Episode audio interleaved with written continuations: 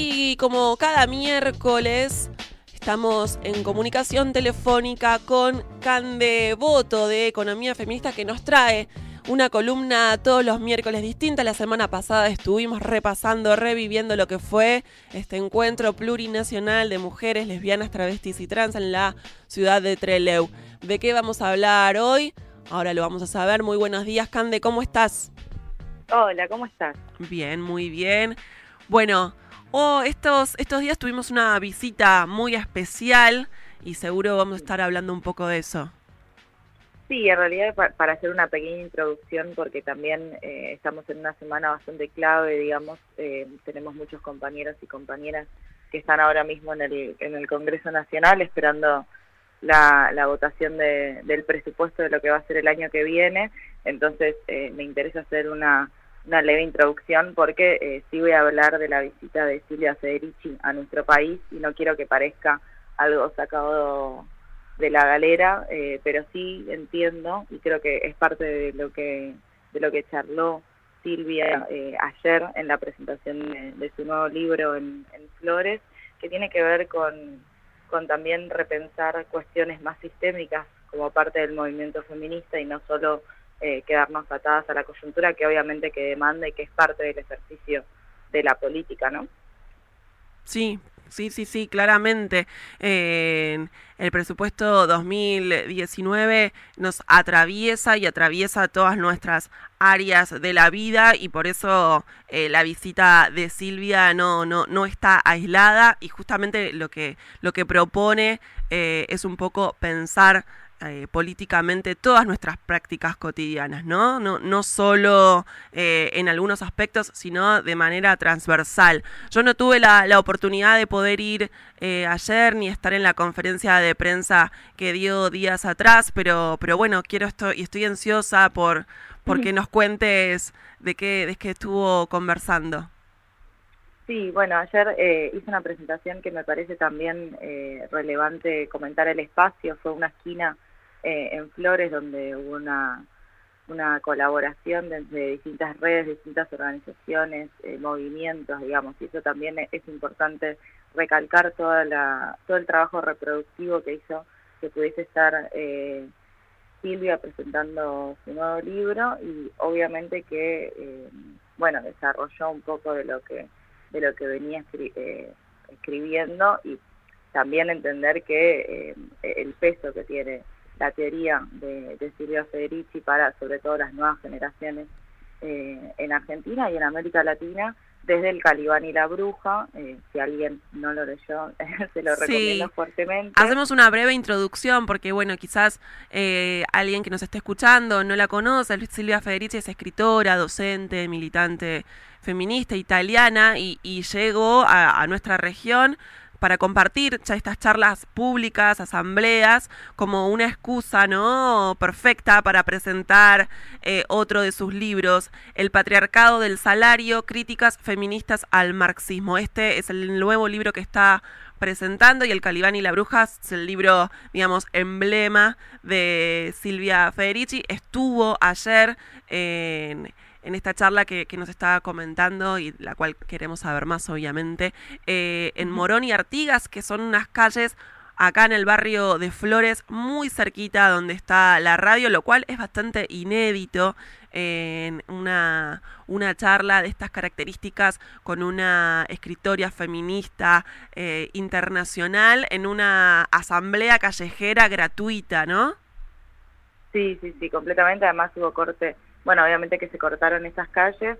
Eh, yo llegué y lo, me encontré con unas compañeras, lo primero que le dije es, es increíble como a las feministas nos gusta encontrarnos. Fue como una sensación post-encuentro de, juntarnos nuevamente a discutir, eh, como discutimos en los talleres, y discutir la, teoría feminista, discutir un poco más allá de, de las políticas concretas que obviamente que son importantes, eh, pero pensar un poco más hacia dónde apuntamos y cuál es el horizonte que tenemos. Sí, yo me parece sí. sí. No, no, no, estoy, estoy ansiosa por, por, esto, por, por saber.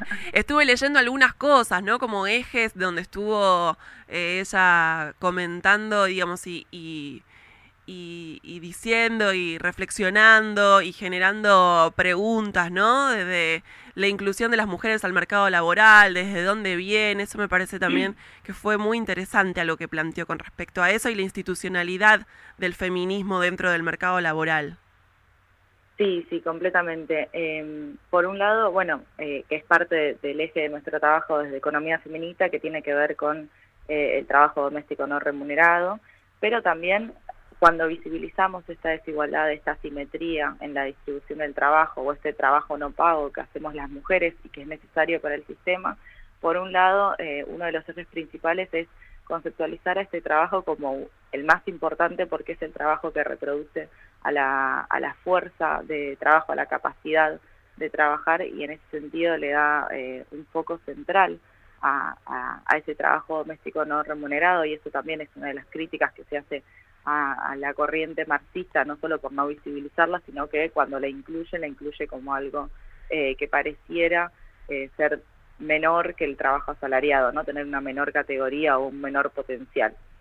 Y en ese sentido es, bastante central y creo, yo todavía no lo leí, me compré ayer el libro, así que eh, puede ser una próxima columna la, la reseña del patriarcado del salario, pero ese es uno de los ejes eh, fundamentales. Y por el otro lado, ella habla, y es parte de su recorrido militante como activista política, de, bueno, en un principio se habla de la visibilización y de generar un salario justamente para este trabajo doméstico no remunerado, pero también en, este transcurso, desde los 70 hasta acá, habla de una cooptación eh, o una apropiación del feminismo de parte de movimientos más institucionales entonces ahí se abre la pregunta justamente de qué es lo que buscamos como, como feministas, qué es lo que buscamos como teoría revolucionaria y, qué tanto se puede esperar eh, de, una, de, generar una real igualdad, eh, no solo de género, sino entendiendo que es una de las opresiones en las cuales se basa este sistema.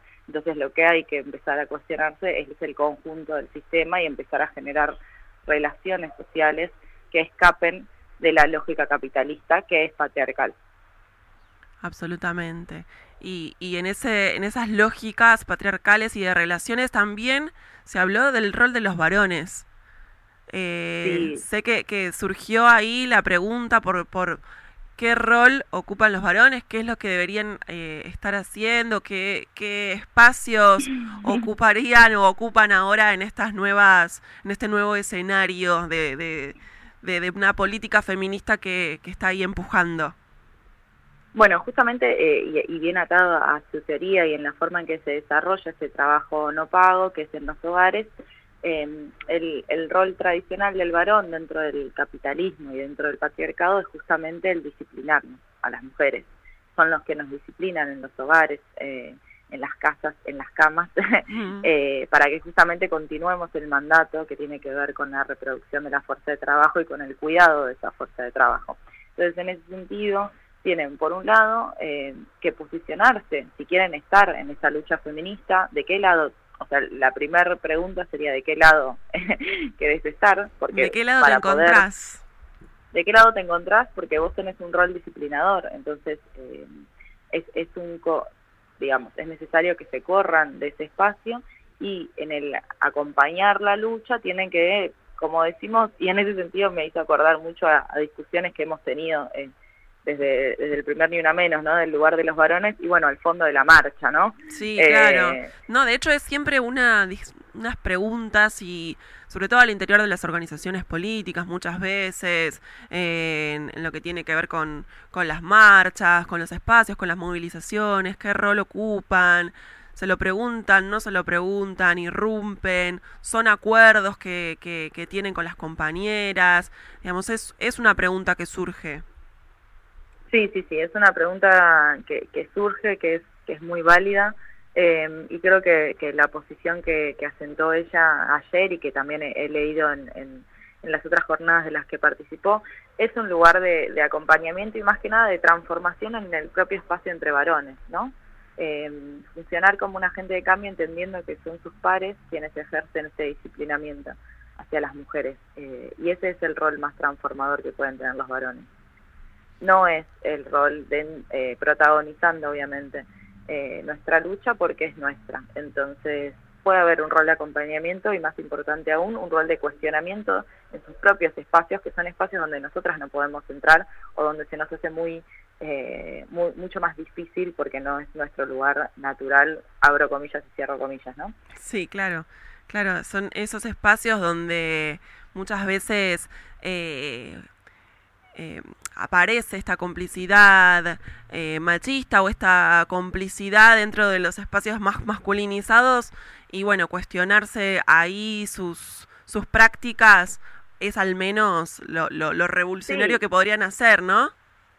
No, y entender también la, la, la, profundidad que tiene esto y para llevarlo a, algo concreto, porque si no parece que, que hablamos simplemente de, de, teoría como algo plenamente académico y cualquier varón que esté escuchando eh, sabe que tiene grupos de WhatsApp donde se mandan contenidos que son violentos o que cosifican a las mujeres y demás, y muchos saben que está mal, pero eligen el silencio para no enfrentarse al resto de los varones, entonces una práctica revolucionaria sería justamente cuestionar al resto de los pares y entender por qué, por ejemplo, les genera placer sexual dar la dominación de un varón hacia una mujer, empezar a cuestionarse esas eh, esas prácticas, que es parte de nuestra praxis feminista, ¿no? El cuestionarnos eh, nuestra cotidianidad desde lo personal, justamente entendiendo que es parte de una transformación social y es parte de una lucha colectiva.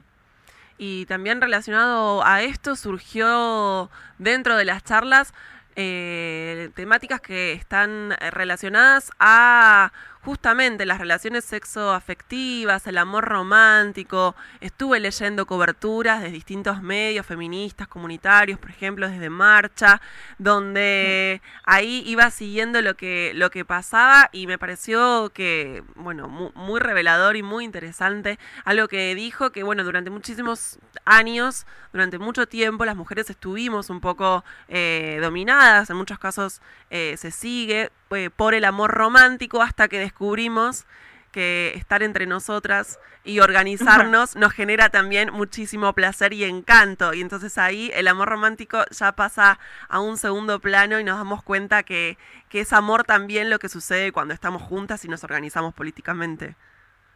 Sí, yo te lo retrucaría y diría si el amor romántico es realmente amor, entendiendo que el amor romántico es parte del disciplinamiento eh, hacia las mujeres en, la construcción de un mandato social de donde bueno eh, estamos dispuestas para el varón eh, con un deseo de ser madre y de seguir reproduciendo que obviamente se da en un nivel atomizado porque esto pasa en cada hogar y es parte de mantener esta lógica de propiedad privada pero sin embargo es una forma de disciplinamiento que funcionó y sigue funcionando eh, de los varones hacia las mujeres. Digamos, no es casual que en la configuración del amor romántico sea tan distinto para las mujeres que para los varones.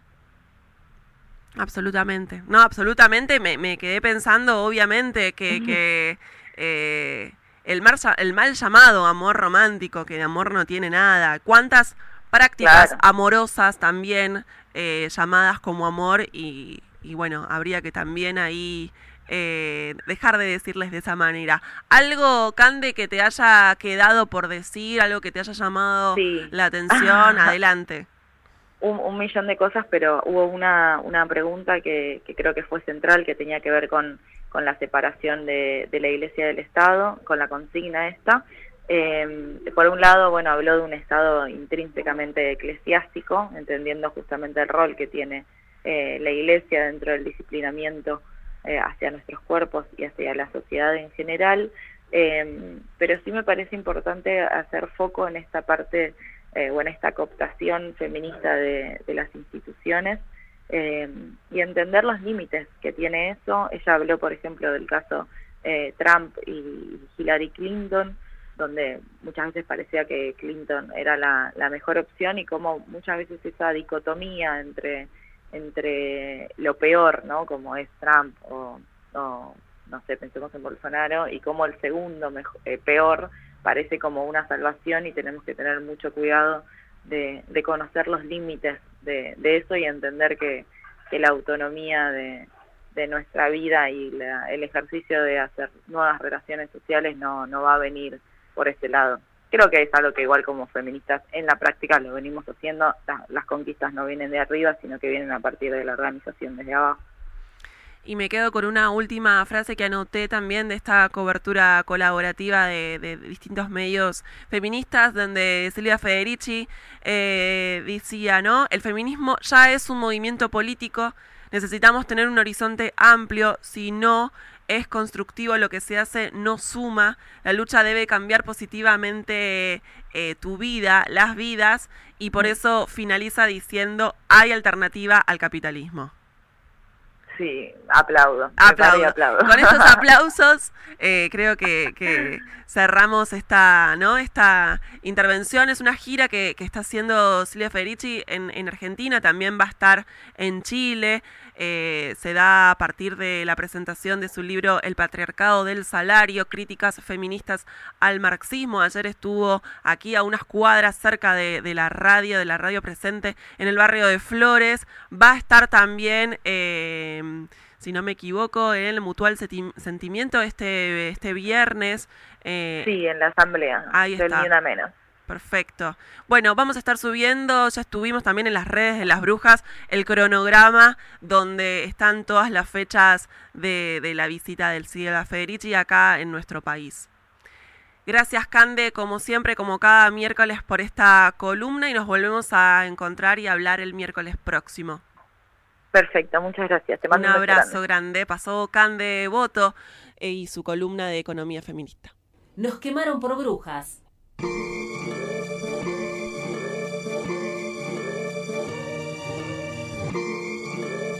Y ahora escuchamos un poco de música. Femigansta, Fit, Ofelia Fernández, el tema Voy.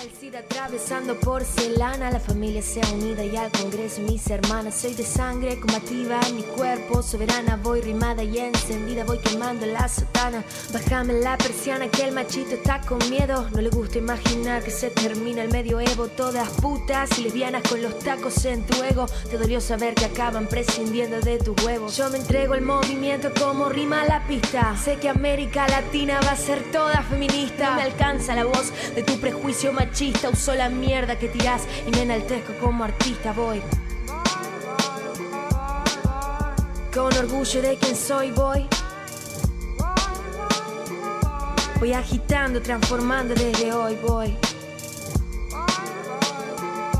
Tiniendo verde aquel lugar en donde estoy, voy. Haciendo hermanas en la misma dirección, sí. Si el futuro se convierte en lo que luchamos siempre, educando para no matar y no para evitar la muerte. el amor no es aguantar, que no es la regla del más fuerte. Que la mujer al caminar no debería ser valiente. Que si existe la igualdad también contempla disidentes. Que es posible empatizar desde el respeto y aunque intenten desunir y desarmar, sembrar el odio entre la gente. Feminismo, libertad, revolución es ser conscientes. Ya no nos callamos más. Viva la voz y alta la frente. en cada esquina en la ciudad vas a encontrar pañuelos verdes. en cada esquina en la ciudad vas a encontrar pañuelos verdes. Cada esquina en la ciudad vas a encontrar pañuelos verdes.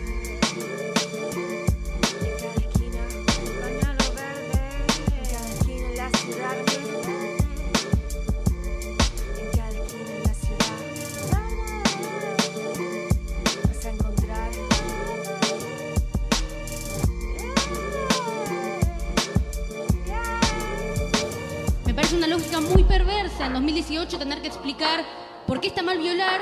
¿Y por qué entonces ser violada significa algo? Nos abusan hasta veces en nuestras propias casas. Es evidente que en esa etapa de nuestras vidas la información, si no es poca, es nula y sobre todo muy tendenciosa. ¿Dónde están todos estos defensores de la integridad, la vida y la moral cuando estamos en verdadero peligro? Mujeres pobres y varones trans están muriendo. Salimos a las calles y hombres de 60 años nos dicen no muy amablemente que nos quieren llevar a sus casas. Tenemos relaciones violentas, con celos, golpes, puteadas. Salimos a la noche y nos ponen drogas en las bebidas estamos cargados y cargadas de estereotipos y el amor solo existe en las góndolas que nos ofrece la televisión. Amaremos heterosexualmente, monogámicamente y por el resto de nuestras vidas o simplemente no amaremos. Pero una sociedad más justa no la voy a construir hablando de mí misma. La voy a construir militando la libertad de los otros y de las otras.